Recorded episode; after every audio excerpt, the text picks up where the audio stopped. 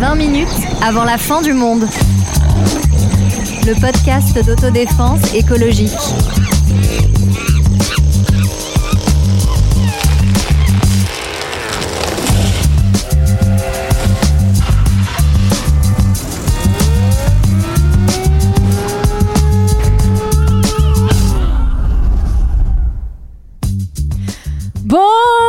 Bonjour les amis Alors aujourd'hui j'ai envie de commencer par une confidence. Ça vous dit un petit secret?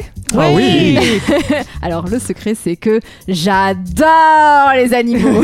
bon ok, c'est pas vraiment un secret, mais c'est par cette phrase un peu niaise que j'avais envie de commencer cet épisode. Et oui, je suis le genre de nana qui dit Oh un chat à chaque fois qu'elle voit un chat dans la rue. Et quand j'étais enfant, je n'avais pas d'animaux mais j'ai ramené successivement chez moi des bébés pigeons tombés du nid, des cloportes dans mon taille crayon, Ah. des tétards dans une bouteille en plastique et j'en passe. Tous sont hélas assez- morts assez rapidement. J'avoue qu'aujourd'hui, les bêtes à poil m'attirent un peu plus que les cloportes. Ce n'est pas simplement que je les trouve mignons, c'est que ça me procure un sentiment immense d'apaisement. De toucher un chat, un chien, mais aussi un mouton ou une vache. Ou même de regarder une abeille butinée ou des fourmis à la queue leu Je dois aussi avouer que je parle à mes plantes et que j'ai une fascination absolue pour la croissance d'une plante.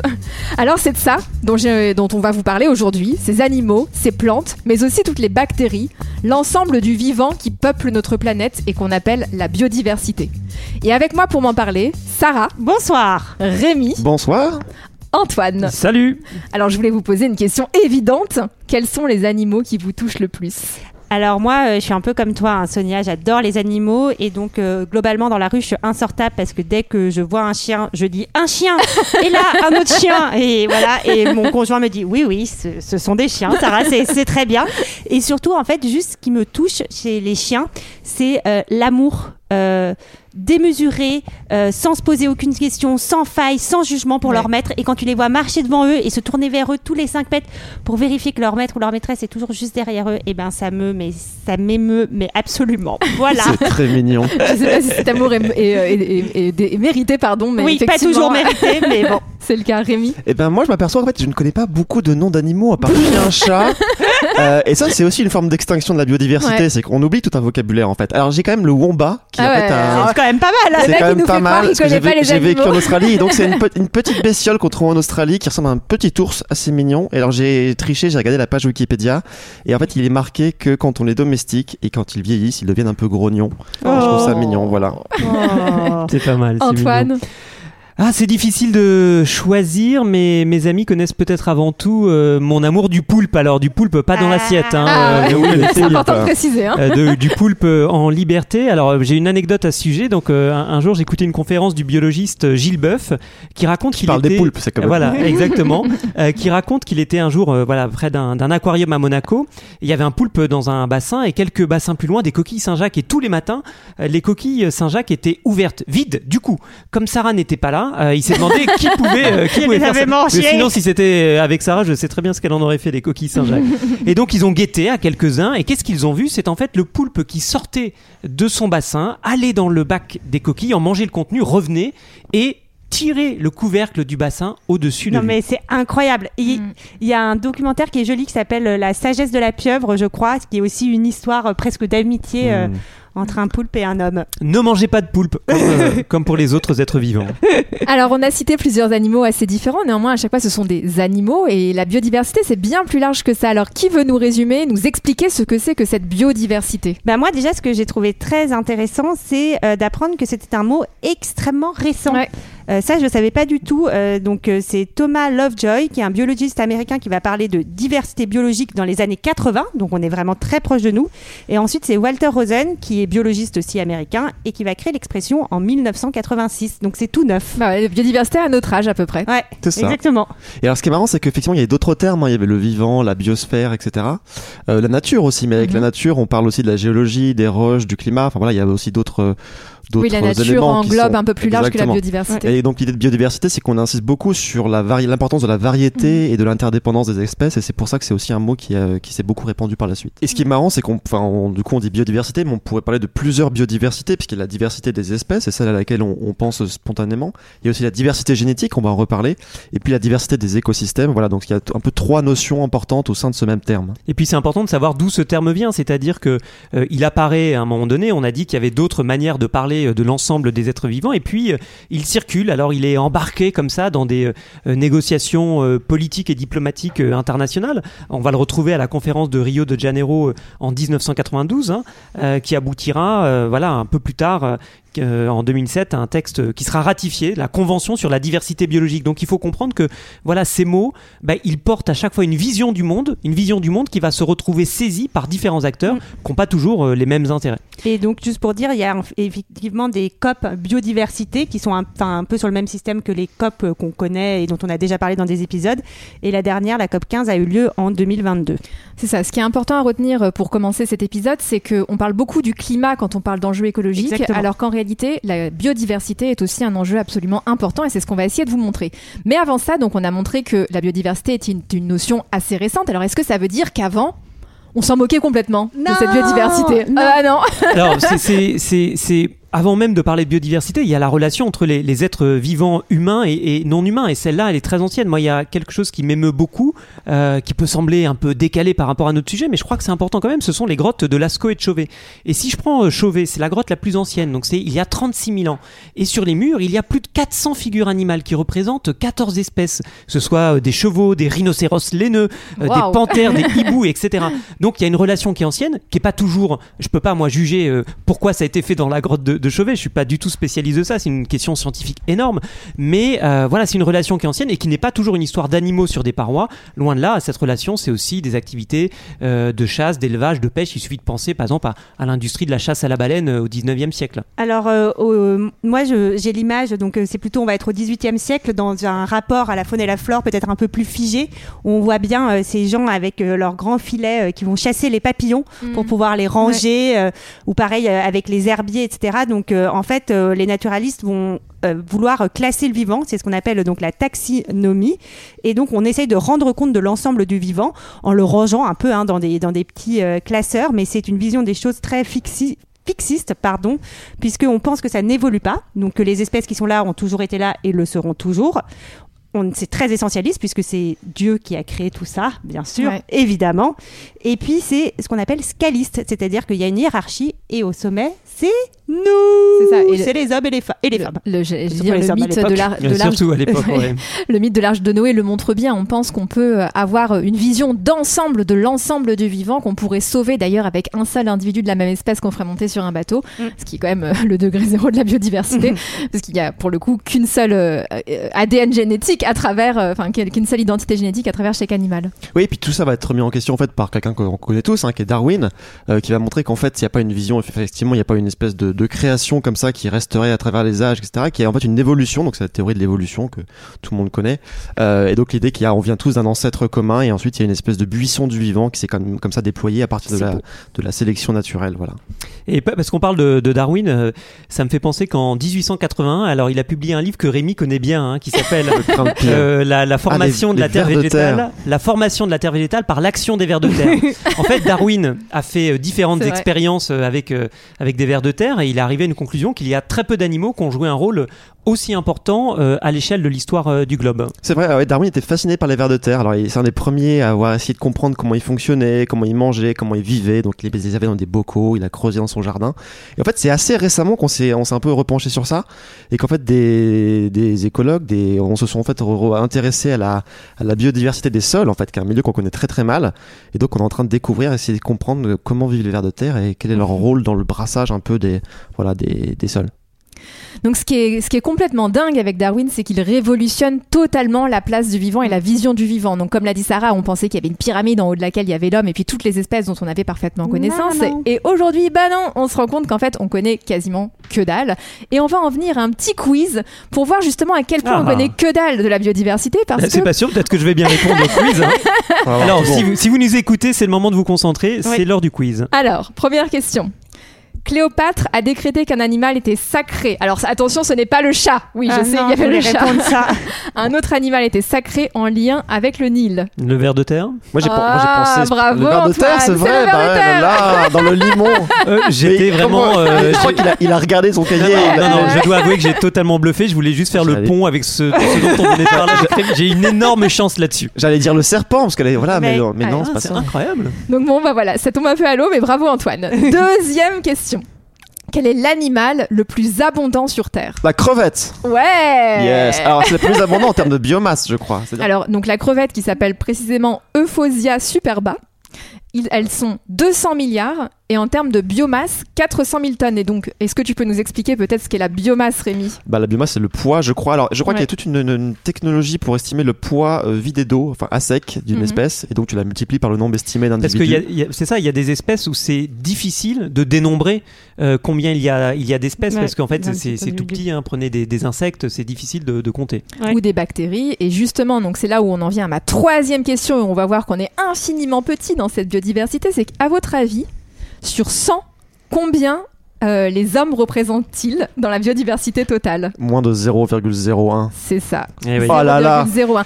Et donc, Allez, Rémi Et Rémi, Et il je crois que c'est même moins que ça, parce que euh, oui, c'est ça. Non, si, c'est C'est ça. 0,01% et les animaux, c'est 0,5%.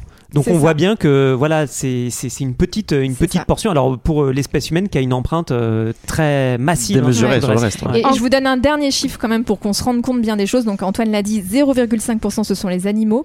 Et, à- donc, et les animaux domestiques, c'est 0,025.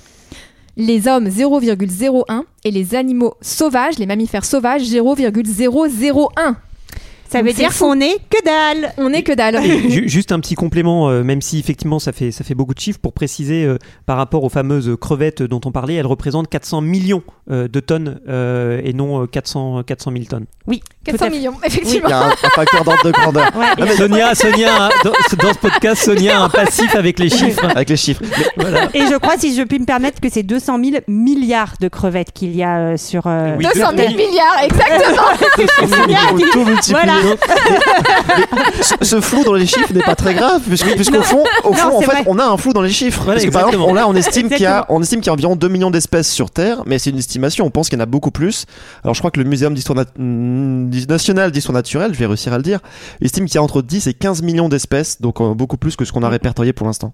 Oui, ce qui est marrant là dans, dans la discussion qu'on vient d'avoir euh, sur les chiffres, c'est que au fond, euh, qu'il y en ait euh, Mais on 200 s'en fiche. millions de milliards ou 200 000 milliards, en fait, on voit bien que d'abord euh, la vie euh, vaut la peine d'être protégée, euh, qu'il y en ait euh, 200 ou 200 millions, et que on, est en train de, de, de détruire euh, l'environnement de ces de ces espèces-là. Alors en fait, euh, c'est pas tant la question de leur nombre, comme si une fois qu'on on avait réussi à bien les compter, on réussirait à les sauver. On voit bien que c'est pas ça qui est en jeu. Exactement. Et d'ailleurs, à travers leur nombre, comme on le disait tout à l'heure, ce qui compte, c'est pas seulement la- le nombre d'espèces totales qui existent, mais aussi l'importante diversité génétique au cœur des espèces. Par exemple, alors il y a une biologiste, Tatiana Giraud, qui, euh, est, euh, euh, qui a une chaire au Collège de France, qui explique par exemple, qui donne l'exemple des chiens.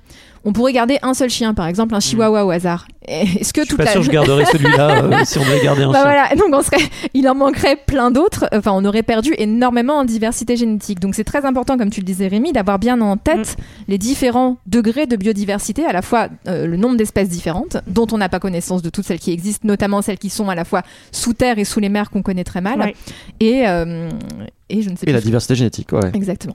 Alors, est-ce qu'on, euh, quand on parle comme ça de biodiversité, c'est des mots qui sont un peu euh, abstraits, euh, comme les chiffres. Est-ce qu'il n'y aurait pas d'autres mots qu'on pourrait employer pour en parler? Oui, alors euh, par exemple, euh, on, on l'avait évoqué, euh, la, la rédactrice en chef d'un journal britannique, le Guardian, en 2019, avait, avait demandé à ses équipes de plus parler de biodiversité, mais de wildlife, ce qui veut dire euh, de faune et de flore, en se disant, ben, en fait, voilà, la biodiversité, c'est un terme qui va un petit peu euh, masquer, qui va être un peu repris comme ça, un peu technique, euh, qui fait perdre de vue euh, l'idée que derrière biodiversité, il y a des êtres vivants, des êtres vivants qui sont sensibles, pour une grande partie Sentient. sentients, On dit, euh, qui peuvent éprouver donc euh, euh, de la joie, du plaisir, euh, de la douleur, des émotions, etc. Donc, qui sont capables de se reconnaître dans un miroir, comme euh, les Oh. éléphants et même peut-être les fourmis. On pense qu'elles sont capables, qui a réussi C'est ce test de la reconnaissance. Donc voilà, c'est vrai que les, les mots qu'on utilise, on essaie aussi de faire attention dans, dans ce podcast. Les, les mots qu'on utilise, on le disait au tout début, bah, ils, expriment une vision du monde. Euh, donc voilà, il faut essayer d'en avoir conscience. Et puis après, pas de, de se fouetter le dos. Euh, Si on parle de biodiversité, euh, personne n'est parfait, on le sait bien. Alors, on a parlé de biodiversité, on a montré ce que c'était, mais alors c'est quoi le problème avec la biodiversité aujourd'hui? On va vous faire écouter un extrait sonore qui va vous le montrer très très vite. I am, after all, just a 16 year old schoolgirl from Sweden. But you cannot ignore the science. We are in the midst of the sixth mass extinction. Erosion of fertile topsoil. Defor- deforestation of our great forests. Toxic air pollution loss of insects and wildlife, the acidification of our oceans. These are all disastrous trends being accelerated by a way of life that we, here in our financially fortunate part of the world, see as our right to simply carry on. Alors, vous avez reconnu euh, Greta Thunberg dans le documentaire I Am Greta, et là, c'est un discours qu'elle prononce devant le Parlement européen, et ce qui est très fort, c'est son émotion. Alors, est-ce que quelqu'un veut traduire un peu ce qu'elle dit et ce qui pourrait expliquer cette émotion qu'elle ressent à ce moment-là? Oula Alors là, Rémi, il faut savoir qu'il vient de sortir, derrière, il vient de sortir de son sac à dos Non, le Oxford Dictionary. Non, mais elle parle de l'écroulement, donc de la biodiversité ça. causée notamment par les activités humaines et notamment Ouais. des pays les plus riches. Mhm. Et on la sent très émue. Mais c'est vraiment, c'est vraiment effectivement au moment où elle parle de la sixième extinction de masse que sa voix se brise et que Ouais. tout à coup l'émotion la submerge. Elle reparle un peu plus loin de la, la chute des insectes Ouais. et, de la, et de la wildlife, donc de la faune et de la flore. Antoine, tu voulais compléter? C'est c'est une émotion que je trouve euh, politiquement très importante parce que euh, souvent, enfin, il y, a- des gens euh, qui vont euh, utiliser le fait qu'on puisse, euh, bah, disons, euh, euh, avoir des émotions très fortes quand on parle euh, Mhm. de climat, euh, euh, de l'extinction du vivant, euh, de l'environnement, et d'avoir des émotions euh, de colère, de rage, euh, de tristesse, de sidération, euh, d'état dépressif, etc. Et qui vont euh, utiliser ça pour euh, délégitimer, en disant voilà, ces gens sont pas sérieux, regardez elle, cette, cette gamine suédoise, elle est irrationnelle, elle ne sait pas se contrôler, etc. Moi et beaucoup d'autres l'ont dit, je trouve que le, le signe euh, d'un très grand malaise et d'un très grand déséquilibre, c'est de rester calme, indifférent, neutre, mesuré, alors qu'il y a cette extinction du vivant qui, euh, bah, qui, qui nous, qui, nous prend, qui nous prend à la gorge. Oui, tout à l'heure, Sonia, tu as même parlé de sixième extinction de masse. Euh, effectivement, on pourrait dire bah, il y en a déjà eu cinq avant. Euh, alors, il y en a eu cinq, c'est vrai, mais qui étaient liés à des événements, euh, des, des éruptions volcaniques, des météorites, des changements climatiques, des variations de niveau de la mer, etc. Mais qui étaient sur des périodes soit beaucoup, enfin beaucoup plus longues. Et donc là, effectivement, il y a une- c'est la rapidité du changement et puis euh, et puis la- le, le caractère massif et le fait qu'il est provoqué par nous qui est un problème. Ouais, t'as raison Exactement. de préciser la spécificité donc de cette sixième extinction, qui est un terme qui n'est pas employé par tous les scientifiques, mais par beaucoup, et qui mon- et qui a cette caractéristique très forte à la fois d'être très rapide et d'être provoqué par l'homme. Et ju- juste euh, pour, pour dire sur la rapidité, c'est que c'est pas un problème que ce soit rapide en soi, c'est que cette rapidité-là, Mm. sa principale caractéristique, c'est que ça ne permet pas aux espèces, à toutes les espèces, donc qui composent cette biodiversité euh, qu'on a décrit, euh, de, de s'adapter, d'évoluer Ouais. dans cet environnement qui change Exactement. beaucoup plus vite que leur capacité de s'y adapter. On, en- on y revient, on en revient à Darwin qu'on présentait tout à l'heure. Et oui, et peut-être donc pour expliquer, donc la faune et la flore, elles disparaissent pour euh, plusieurs raisons. Euh, la plus importante, c'est la destruction de leur habitat, qui est causée bah, par l'agriculture intensive, par la déforestation, par l'assèchement de certains euh, lacs et marais, euh, par exemple. La, c'est la principale raison. Après, il y en a d'autres, la surexploitation, les espèces envahissantes, la pollution, les pesticides, etc. Et puis euh, le réchauffement Ouais. climatique. Mais ce qui est intéressant, c'est qu'effectivement, Sarah, tu as donné vraiment les raisons dans l'ordre de la disparition, et le réchauffement climatique n'est que la dernière raison derrière la destruction des habitats et la surexploitation en premier lieu. Antoine. Et c'est vrai que ces, ces, ces raisons, euh, voilà, sont, si, on, si on regarde par exemple pour s'arrêter sur, sur l'une d'entre elles, euh, qui est la, la destruction euh, des, des habitats, hein, je- qui est quand même une des principales raisons euh, Mm. de la disparition de, de temps de temps d'être vivant. Moi, il y a le cas des haies euh, que je trouve euh, en, in- hyper euh, intéressant en France. Donc euh, voilà, vous, vous voyez ce que c'est une, une haie. Je, je, je n'arriverai pas à faire un bon dessin de, de ça. Un buisson, quoi. Mais, mais De longs buissons, voilà, on- rangées de on- buissons. On, estime que depuis euh, 1950, donc après la Seconde Guerre mondiale, la France a perdu euh, 70% de mètres linéaire de haies. Et les haies jouent un rôle très important. D'abord parce que ça permet à des animaux de s'y abriter. Alors le lapin de Garenne, hein, mais pas seulement. Euh, ça permet euh, au sol aussi, ça a des effets euh, sur les sur les sols. Euh, ça, voilà, donc on se rend compte aujourd'hui que ces haies ont été détruites notamment pour des raisons euh, de pratique agricole, que les engins puissent euh, puissent passer, alors qu'elles ont un, un rôle important. Rôle. Et pour vous donner quand même quelques chiffres, même si vous l'avez compris, je suis totalement nulle en chiffres. On- donc si on vous parle de sixième extinction de masse, c'est que entre 70, entre 1970 et 2014, la population de vertébrés aurait diminué de 60% et les poissons de moitié. Ouais. Et ça, c'est euh, pour les animaux, on va dire les plus visibles. Ouais. Mais alors ça cache tout ce monde plus invisible des insectes, dont là, on a une absolue catastrophe qui est en train de se, de se jouer sous nos yeux. Euh, oui, il y a une étude euh, qui a été faite dans, les, dans 63 aires euh, protégées en Allemagne entre 1989 et 2016, qui a montré une baisse de la biomasse des insectes de 75% sur 30 ans. Et donc sur l'année, et en été, c'est de 82%. C'est absolument, mais. Enfin, c'est un peu terrifiant en vrai, sauf que C'est vrai que comme, ouais. c'est minu- enfin, comme les insectes, on les voit pas. Ouais. On les voit moins. On les voit parfois moins. même on, euh, parfois ils- On les écrase parfois. et Ouais. on s'en fiche plus quoi Ouais. que euh, que Ouais. bah, par exemple que l'ours blanc euh, que WWF notamment euh, avait mis en valeur. On les voit pas, mais il y a- il y, a le fameux effet pare-brise. Il y a quand même beaucoup de gens qui Ouais. parlent de ça. C'est qu'en fait, avant, quand vous traversiez la France en voiture, bah, vous finissiez avec un, avec un pare-brise plein d'insectes, ce qui est plus le cas aujourd'hui. Alors, il y a des gens qui disent que c'est à cause de l'aérodynamisme des voitures, mais c'est pas vrai. C'est aussi en partie et trop largement à cause de, de la Mm. chute dont on vient de me parler. Mais alors euh, j'ai envie de te dire Rémi, est-ce que c'est pas cool de ne pas avoir à nettoyer sa voiture après son trajet Bah, c'est ce que j'allais dire. voilà, exactement. Donc justement, quel est le problème que ces insectes disparaissent?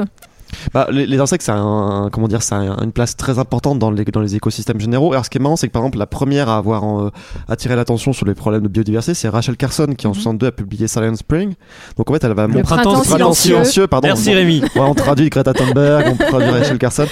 Donc effectivement, elle parle de, de l'usage des pesticides euh, et de leurs effets sur les populations d'oiseaux et d'insectes. Donc elle va montrer tous les effets négatifs que ça a. Alors à la fois sur la reproduction des oiseaux, mais aussi sur le bah, sur les insecticides, certains insecticides. Donc voilà, donc c'est un des premiers en fait, une des, un des premiers vrais textes qui va parler de la Mhm. crise de la biodiversité. C'est ça, moins d'insectes égale moins d'oiseaux, et donc euh, moins d'oiseaux égale moins de prédateurs des oiseaux. Enfin bref, c'est toute la chaîne euh, de, de la biodiversité qui s'en trouve euh, atteinte. Bah, c'est ça, c'est Mais- qu'on fonctionne en système, c'est bien le ça. problème. Et donc euh, quand on déplace un élément du système, si on laisse pas et si ça va trop vite, on laisse pas au reste du système le temps de s'adapter à ce changement. Et ça va même toucher les plantes parce que euh, les insectes sont responsables de la pollinisation. Euh, ce qui permet en fait tout simplement qu'on se nourrisse, que les plantes se reproduisent. Bah, c'est Donc, c'est notamment pour ça qu'on parle beaucoup du problème euh, des abeilles et de Ouais. la chute du nombre des abeilles. Ouais. Et en Chine, la pollinisation doit se faire dans, certains, dans certaines régions à la main. Donc ça coûte un peu cher. En Californie, des ruches sont élevées et installées dans les vergers pour permettre cette, cette euh, pardon, pollinisation qui n'est plus permise naturellement. Et euh, certains vont même parler de services écosystémiques. Alors est-ce que vous pourriez expliquer ce que c'est?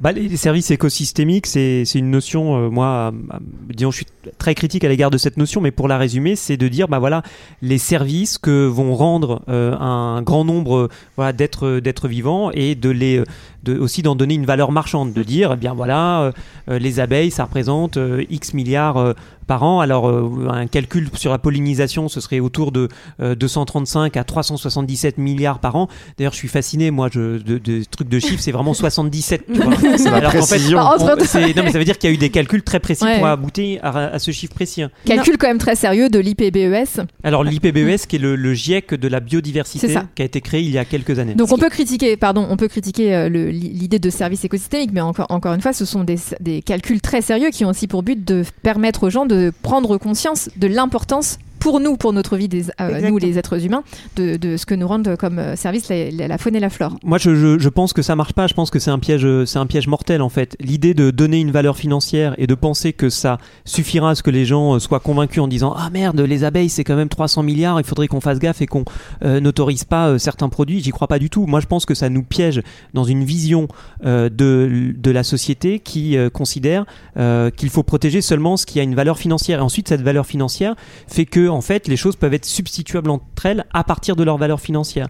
Et donc pour moi c'est vraiment c'est vraiment un piège mor- mortel qui en prétendant euh, soigner euh, les problèmes en fait reproduit les causes qui sont à l'origine de ces mêmes problèmes. Oui, et puis on a incité, on a incité tout à l'heure sur le- l'espèce de grande inconnue, en fait, sur le nombre d'espèces, etc. Eh ben, typiquement, une, espèce qui a priori ne sert à rien et qui donc n'a pas de valeur financière, on peut se rendre compte plus tard que, en fait, euh, bah, je pense à un champignon de Scandinavie qui a été utilisé dans les médicaments anti-rejet de greffe. En fait, il a une valeur pour nous plus tard, quoi. Donc c'est aussi une espèce de bizarrerie de déclarer qu'il y a des choses qui ont moins de valeur que d'autres. Donc ce que vous êtes en train de me dire, c'est que on pourrait pas vivre sans certaines espèces. Et oui, même les pires, même les moustiques, Même ont les des, choses, moustiques. des choses comme ça. Voilà. Non, mais c'est Tatiana Giraud qu'on a cité tout à l'heure qui explique que la biodiversité n'est pas un équilibre fixe et stable, et quand on le, per- quand on le perturbe, que c'est un équilibre dynamique qui fonctionne parce qu'elle évolue pour s'adapter à l'environnement. Et donc, c'est vraiment de se dire qu'en fait, c'est un peu, bah oui, tout a une place et tout a- et chaque chose qui disparaît ou qui se transforme a une conséquence. Et en fait, ce sur quoi moi je voulais insister, mais on l'a déjà dit, mais pour que ce soit clair, c'est que en fait que les choses évoluent, c'est pas grave parce que quand ça évolue sur le temps long, en général, le reste a le temps de s'adapter. Là, le problème, c'est que tout va trop vite, et c'est là qu'on a un, un vrai danger qui nous menace pour, euh, bah, pour notre, enfin, pour notre biodiversité, et ça a un impact sur euh, sur nous les hommes parce que si on n'a plus assez, enfin, plus assez de pollinisateurs, comment on fait pour se nourrir, etc. Enfin voilà, il y a des conséquences directes pour l'homme. Ouais. Et euh, l'action humaine a tendance à aggraver encore plus, ne- euh, pas seulement en, en faisant disparaître certaines espèces, mais aussi en conduisant à l'homogénéisation génétique. Alors est-ce que euh, Rémi, tu voudrais nous Alors expliquer j'ai ça? un, un très bon exemple, c'est le peuplier d'Italie. Ah, Ouais. Alors vous voyez les peupliers qu'on voit sur les bords des, des canaux là, qui en fait apparemment ont été plantés. Alors la légende veut que ce soit pour que les armées napoléoniennes puissent avancer à l'ombre. En fait c'est des clones, donc du coup c'est une diversité génétique très très faible. Et en fait ces peupliers sont interféconds avec d'autres types d'arbres, euh, avec d'autres espèces. Et en fait du coup ils se reproduisent avec d'autres arbres, mais la diversité génétique au fur et à mesure euh, reste pas folichonne quoi, diminue. Et, euh, et en fait une diversité génétique faible, ça veut dire qu'en fait en cas de pathogène, de maladie, bah tous vos arbres sont malades au même moment, de la même manière. Donc c'est mieux d'avoir une espèce de, de diversité génétique au sein des mêmes espèces. Bah, c'est l'énorme problème avec la monoculture. Et c'est pareil chez les micro-organismes, et même nos fromages sont menacés. Alors est-ce que vous le saviez ça? Que... Je Alors, déteste ce fromage. tu détestes le fromage, non mais comment ça? Ah Et- non, Et donc, est-ce que vous savez que pour euh, fabriquer du, euh, du camembert ou du roquefort, eh bien, on utilise euh, euh, des, des, euh, des champignons euh, et pour l'affinage des, des fromages et qu'en fait, euh, aujourd'hui, on utilise des clones à chaque fois du même champignon et qu'en fait, on a la même lignée clonale quasiment pour, en tout cas pour toute la filière industrielle euh, du camembert et du roquefort et qu'en fait, euh, euh, ils sont très très pauvres et très très peu résistants à, à toutes les attaques et à tous les pathogènes qui pourraient euh, se présenter. donc mélangez-vous, ça vous rendra plus fort. Mélangeons-nous. C'est vrai en Mélangeons-nous. plus. Non mais c'est vrai. hein. C'est vrai. Ouais, d'autant que le mélange, alors ça c'est, on, là on rejoint une, deux, enfin un concept important, c'est la résilience. Effectivement, c'est des écologues qui ont montré à partir des années 70 que plus un système est divers, on vient de le dire, plus il va être résilient et pouvoir s'adapter à des chocs exogènes. Bon, ça on le retrouve aussi dans les sociétés d'une certaine manière. Le problème, on l'a dit tout à l'heure, c'est que quand le choc est trop violent ou quand le système est trop homogène ou trop affaibli, on bascule vers un autre équilibre qui peut être négatif. Donc typiquement, bah, pensons à l'Amazonie, hein, qui en fait, on appelle ça les tipping points, c'est le moment où en fait on bascule vers quelque chose d'autre. L'Amazonie pourrait basculer vers une savane et donc ne plus remplir le même rôle dans, la climatologie générale, donc d'absorption du carbone. Voilà, donc on voit très bien comment tout ça se, joue et comment est-ce qu'on peut basculer vers un monde beaucoup plus euh, difficile à vivre pour nous. Bon, et ben, on voit que c'est pas joyeux. Donc maintenant qu'on a compris qu'on est en train de construire une expérience totalement flippante à grande échelle, sans savoir à quel moment il va y avoir un point de bascule qui fera que bah, tout va s'écrouler d'un coup, Ouais. et ben, je vous propose qu'on se demande dans un deuxième épisode comment protéger ce qui peut l'être, mais aussi comprendre le coût de cette préservation. À, la semaine bientôt. prochaine. À bientôt.